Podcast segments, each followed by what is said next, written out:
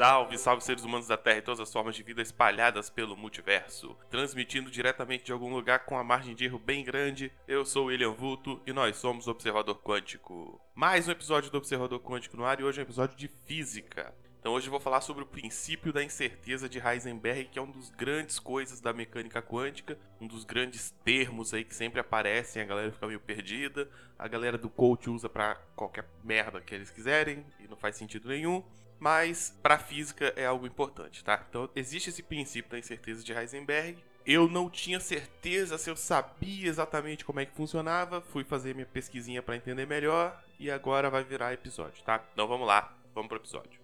Então, o princípio da incerteza de Heisenberg, qual é a ideia, tá? O princípio da incerteza é um princípio básico da mecânica quântica que vai dizer o seguinte: é impossível saber com exatidão duas características de uma partícula em movimento. Uma partícula em movimento, ela tem em um dado instante. Se você tirar uma foto da realidade agora, ela vai ter uma posição e uma variável chamada momento. O que é momento? É massa vezes velocidade. Quando você está falando de objetos que não perdem massa durante um trajeto ou algo do tipo, você está basicamente falando de medir velocidade, tá? Então isso é o que a gente vai chamar de momento linear. Então imagina que você joga uma bolinha, tira uma foto. A hora que você tirou a foto, a bola está numa posição, certo? E ela tem uma velocidade qual que é a ideia do princípio da incerteza? Que, dado um instante, é impossível saber essas duas coisas ao mesmo tempo. Existe um limite da exatidão da medida, e esse limite está associado com as taxas de erro dessas duas medidas, que são essas duas variáveis acopladas, beleza?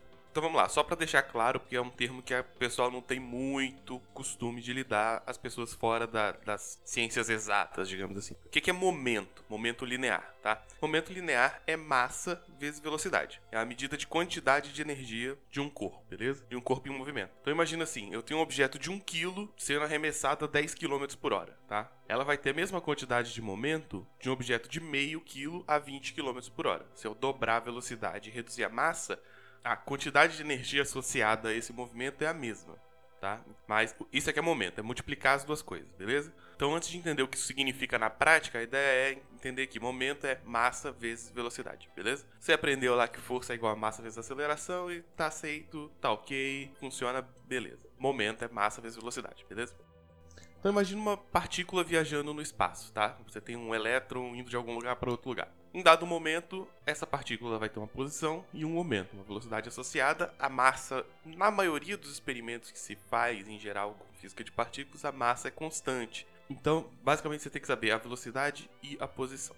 E aí, o que, que o princípio da incerteza diz? Que você vai medir essa posição, ela vai ter uma margem de erro, e você vai medir essa velocidade, ela vai ter uma margem de erro não importa qual aparelho máximo hiper mega tecnológico você tenha, existe um limite de incerteza mínimo tá? Então você nunca vai conseguir ter as duas medidas com exatidão. E essa, esse princípio não é só uma ideia, assim, não é só um postulado, uma hipótese. Tem uma fórmula para isso, tá? Que é a seguinte: é ΔX vezes ΔP maior ou igual do que H cortado sobre 2. Complicado, complicado, beleza. O que é esse delta? O delta ele é a, o erro da medida, a incerteza associada à medida. Então, quando você está lidando com coisas pequenas, na verdade, para tudo você você vai medir, você tem uma taxa de erro, ok? Claro, quando você está medindo o tamanho de um prédio, um milímetro a mais ou um milímetro a menos não faz diferença. Mas existe essa taxa de erro. O ideal é que a taxa de erro seja muito pequena em comparação com, as, com o tamanho real da coisa, a ponto de não fazer diferença, que é o caso do, do prédio que eu comentei. Você tem um prédio de 20 andares, um milímetro a mais, um milímetro a menos, tanto faz. Só que quando você está lidando com coisas muito pequenas, coisas em escalas quânticas, qualquer erro faz diferença porque as coisas já são muito pequenas, beleza? Claro, você consegue diminuir esse erro até certo ponto, mas o erro nunca é zero, beleza? Então vamos lá. O que é o delta x? O delta x é a incerteza na posição. E o delta p é a incerteza no momento, tá? A gente chama de momento, mas a letra que se usa normalmente é p. Então, a incerteza da posição e a incerteza do momento tem que ser maior ou igual a h cortado sobre 2. O que isso significa? O H cortado é uma constante, tá? É a constante de Planck dividido por 2π. Porta é uma constante dividido por um número continua sendo uma constante. E pega esse valor e divide por 2, vai ser uma constante muito pequena. Muito pequena mesmo, tá? Então, ou seja, quando eu multiplico essas coisas, vão ter que ser maior do que um número. Um número muito pequeno, mas tem que ser maior. Então você tem, eu vou ter uma taxa de erro de uma medida e uma taxa de erro de outra medida. Quando eu multiplicar, tem que ser maior do que um número. Quais são as consequências disso? A primeira é que nenhuma incerteza nunca vai ser zero, ok? Porque se uma delas for zero, quando você multiplicar zero vezes alguma coisa vai dar zero, vai ser menor do que a constante lá, a constante, o h cortado sobre 2. Então, nenhuma medida vai ter incerteza zero. Primeira consequência direta. Isso já era um postulado antes, mas uh, essa equaçãozinha muito simples deixa isso ainda mais claro, tá? E a segunda é o seguinte: você pode melhorando sua medida, melhorando seu equipamento, que vai medir a posição de uma partícula, até certo ponto. Chega um ponto que você vai bater nesse mínimo, as incertezas vão ficar tão pequenas que vão chegar nesse valor mínimo que é o h cortado sobre 2. Chegou nesse mínimo, nesse limite inferior, a partir daí, se você melhorar uma medida, você tem que piorar a outra, certo? E é isso que o princípio da incerteza vai dizer, tá? Então, chega um ponto que eu melhor, tô melhorando minha medida, minha medida para encontrar a partícula naquela posição exata, que não é exata, mas conforme você vai se aproximando da, da posição, você vai piorando a medida da velocidade. Se for algo parado, você nunca vai conseguir ter, você sempre vai ter uma incerteza alta na medida da posição, porque como você está quase zerando a sua incerteza da velocidade, você tem que aumentar a outra incerteza na verdade nunca vai estar parado para partículas subatômicas, elas nunca estão bem paradas também, porque se elas estivessem paradas de fato, você teria incerteza zero, tá? Então o que é o princípio da incerteza de Heisenberg? É isso, você tem duas medidas associadas e essas medidas elas têm um limite de qualidade, entre aspas, da sua medida. Então, por mais que você possa melhorar seu equipamento e ter medições com infravermelho e ondas e laser, qualquer coisa, sua medida nunca chega numa certeza absoluta. Por isso que quando se fala de, de posição na mecânica quântica, posição de partículas muito pequenas, tamanho de elétrons, por exemplo, não se fala muito de posição. Se fala mais sobre probabilidade espacial. Você tem uma área onde o elétron tem uma probabilidade de estar. Essa área vai ter, vai ser uma nuvem de probabilidades, mas você nunca sabe, você nunca pode dizer, ah, o elétron tem a posição tal exatamente, nem a velocidade. Então é importante, essa constante H cortada é um número muito pequeno. Então tudo isso que eu estou falando, essa incerteza toda, ela só vai valer para coisas muito pequenas, tipo elétrons e fótons e coisas do tipo. Se alguém jogar uma pedra em você, você consegue medir com precisão a velocidade e a posição dela. Talvez não antes dela te acertar, mas consegue, tá? Na verdade, a regra continua, ainda valem ainda existem incertezas nas medições, só que são incertezas no campo, são incertezas em proporções muito menores do que o tamanho original da coisa, tá? Então você vai ter, ah, eu medi essa, o tamanho dessa pedra aqui. Ela tem, ela tem 10 centímetros, mas a margem de erro é de 10 elevado a menos 12 milímetros, sabe? 1 dividido por 1 bilhão de milímetros. Mas vamos lá. Então é o seguinte, qual que é o postulado da parada? Existem duas medidas e eu nunca consigo, ninguém nunca consegue, é uma regra geral da mecânica quântica, que é impossível você ter essas duas medidas. Mas por quê? Porque parece, se você fala para um leigo assim, olha, tem uma regra que diz que é impossível medir duas variáveis e tal, parece balela, pode parecer bobagem para algumas pessoas. Mas existe um motivo e tem uma prova matemática para isso, tá?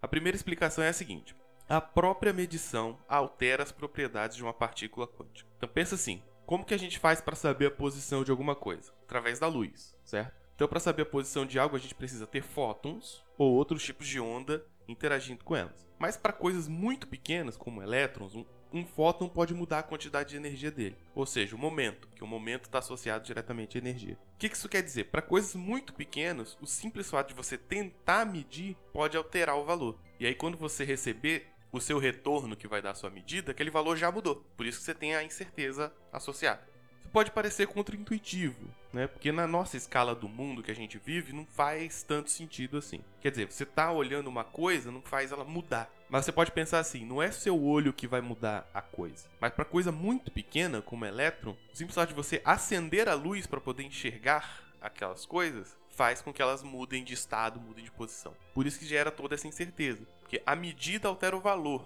E você tem um delay de tempo também entre, uma, entre a interação e a medida de fato, beleza? Claro, isso tudo que eu tô falando é uma explicação simplificada, tá? Existem essas explicações com as contas. Por isso que não é só dizer, ah, existe uma impossibilidade das medidas. Existe uma impossibilidade e essa impossibilidade tem um número associado. Então tem um limite inferior, bem definido, com casas decimais, com bastante casas decimais. Então assim, existe um limite inferior da sua medida e esse limite tem um número. Ah, isso aqui é a parte interessante. É claro que aqui é um podcast curto, focando em esclarecer algumas coisas para quem é de fora das áreas, então não vou entrar nas contas. Mas não é um chute assim, ah, altera quando você faz e não pode. Né? Tem, um, tem todo um processo e isso é provado matematicamente. Tá? Mas existe uma outra explicação e essa explicação me parece melhor. Elas têm tão associadas, mas essa explicação eu acho ela mais elegante. Tá? Que é uma explicação seguinte: essa impossibilidade da medida tem a ver com a dualidade onda-partícula. Eu já disse lá no episódio 22, aquele episódio que eu falei sobre tudo ser mais ou menos a mesma coisa, que tudo no universo se comporta como onda e partícula ao mesmo tempo. Isso já se sabia para a luz, lá nos efeitos de dupla fenda, por exemplo, mas aí o de Broglie, ele descreveu o que ele vai chamar de onda de matéria. O que, que é isso? Ele vai dizer o seguinte: toda partícula tem uma onda associada. Se for uma partícula pesada, fora da coisa quântica, uma pedra, por exemplo, você vai ter uma onda tão pequenininha que ela você quase não percebe que ela tem essa característica de onda. Para coisas muito leves, muito pequenas, tipo fótons, elétrons, leptons em geral, você vai ter essa dualidade mais clara. Em alguns momentos você vai realmente perceber a coisa se comportando como onda, em outros momentos você vai ver como se comportando como partícula. Então isso só vai valer para quântica, beleza? Então pensa assim, se uma coisa em movimento, ela vai ter momento, ou seja, massa e velocidade, então ela tem uma quantidade de energia associada. Lembrando que momento você consegue converter para energia cinética, tá? Então, você consegue descrever uma onda, que a onda ela vai ter comprimento de onda e vai ter frequência. Frequência você consegue converter para energia também. Então você converte momento para energia cinética, energia se converte para onda. Então, o comprimento de uma onda está diretamente ligado ao momento de uma partícula associada. E é aí que está o pulo do gato, porque existem várias consequências disso. Então, por que, que não dá para medir a posição e o momento ao mesmo tempo? E a resposta é simples, porque a posição é uma característica de partícula e o momento é uma característica de onda. Então, quando você mede o momento, você está, na verdade, medindo a energia de uma onda que por si só não tem posição. Não é uma característica da onda ter posição. A onda ela vai ser uma probabilidade de altos e baixos, que vai ser uma variação no espaço, e tem toda aquela definição de onda. E para medir posição é uma característica de partícula que não tem tanto a ver com a onda. Então, a impossibilidade dessas duas coisas está diretamente ligada a essa dualidade. Então, para medir as duas coisas ao mesmo tempo, você vai precisar fazer um recorte espacial. Você vai escolher uma região, certo? Você quer mais ou menos ter a probabilidade da, daquele objeto estar tá naquela região. E aí você vai ter que pegar ondas com várias energias diferentes, porque você tem várias possibilidades de ter níveis de energia naquela posição. Ou seja, quanto mais você vai afunilando na posição, pior fica a sua medida no comprimento de onda, ou seja, na energia, ou seja, no momento. E se você quiser especificar a onda, você tem que ir cortando essas ondas, você vai ter uma onda, vai achar o nível de energia exato daquela partícula, o nível de momento exato daquela partícula, mas aí você vai estar tratando como onda que não tem posição exatamente, você vai ter uma nuvem de probabilidade ali, você vai piorar a sua medida de posição, tá? Tem um vídeo muito legal que eu vou deixar aqui no post, que é um cara fazendo um experimento disso. Ele pega um laser e passa por uma fenda. E aí ele vai diminuindo, diminuindo, diminuindo o tamanho da fenda. Conforme ele vai diminuindo até certo ponto, a luz que passa e bate no antiparo vai diminuindo, vai virando uma bolinha menor. Até certo ponto. Quando a fenda fica muito pequena, a imagem começa a aumentar e vai ficando mais fosca, menos brilhante digamos assim. Por quê? Porque quando o feixe está passando por um espaço muito pequeno, naquele, naquele período de tempo que ele está passando na fenda, a medida de posição é muito certeira, que como o espaço é muito pequeno, a margem de erro é muito pequena. Então a velocidade de saída começa a variar mais. E aí começa a variar em ângulo e aí o círculo de saída fica maior. Eu vou colocar o link no post, colocar o vídeo no post você vai poder uh, dar uma olhada nisso, ele dá uma explicadinha mais ou menos interessante também, tá? Mas a ideia é essa. Posição e momento tem a ver com a dualidade onda-partícula. E é por isso que você não consegue medir as duas coisas ao mesmo tempo. Porque quando você está medindo uma, você não está medindo outra. Quando você está medindo outra, você não está medindo uma. Isso tem a ver com o efeito do observador. O observador vai definir como a coisa se comporta, porque o simples ato da medição altera as propriedades quando a gente está falando de coisas muito pequenas, beleza?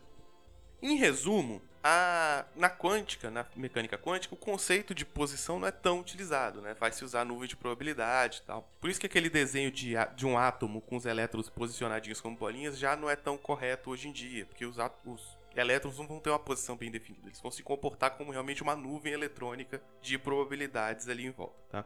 Então vamos recapitular tudo. O que é o princípio da incerteza de Heisenberg? É o princípio de que existem variáveis associadas que elas têm um limite inferior na qualidade da medida delas. E elas vão ser inversamente proporcionais. Uma vai alterar a outra. Então você pode ir melhorando sua medida até certo ponto. Chega um ponto que essa dualidade onda-partícula começa a fazer efeito. E aí você não consegue melhorar uma medida sem piorar a outra. Você não consegue fazer recortes a ponto de olhar mais para a posição sem deixar de olhar um pouco para a energia ou olhar a energia, no caso momento, sem olhar diretamente para a posição?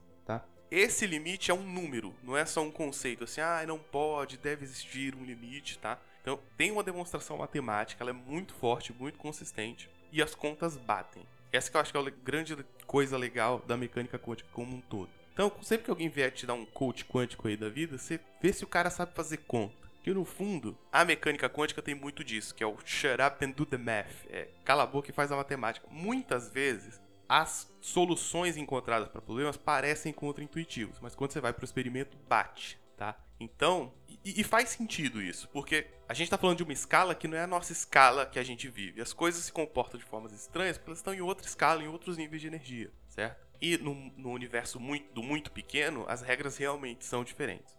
Lembrando novamente, só vai valer para coisas muito pequenas, então se alguém tentar te, te usar o princípio da incerteza de Heisenberg para te dar conselhos de como arrumar um emprego, você manda, você sai correndo porque é coach, tá? Não tem nada a ver com isso.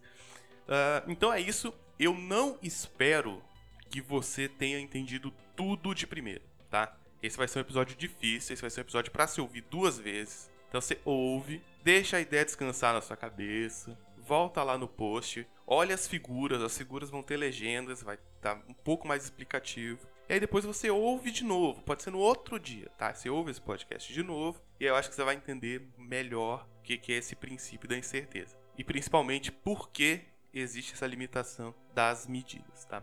Então é isso, esse foi um episódio mais difícil, esse foi um episódio... Os episódios de física em geral são mais difíceis, porque física já exige bastante de desenho, né? De você demonstrar as coisas e também porque a, a formação de física do brasileirinho médio, do, do ensino médio, é, é defasada, né? Eu mesmo não sabia um monte dessas coisas que eu tô falando, eu tive que pesquisar e quebrar muita cabeça para entender. E eu espero que tenham gostado. Se vocês acharem muito difícil, comentem e reclamem, porque é assim que eu vou saber como eu posso abordar os próximos temas de física e de hard science com contas, tá? Se você gostou, achou é isso aí mesmo, tem que ir para cima, comenta também. Você pode comentar no post que fica no site lugarnenhum.net ou comigo nas redes sociais, no Twitter e no Instagram em @williamvulto ou no Telegram no arroba Vulto ou em qualquer outro lugar que você me encontrar por aí. É só você me dizer o que você tá achando para eu poder saber como prosseguir aí, tá?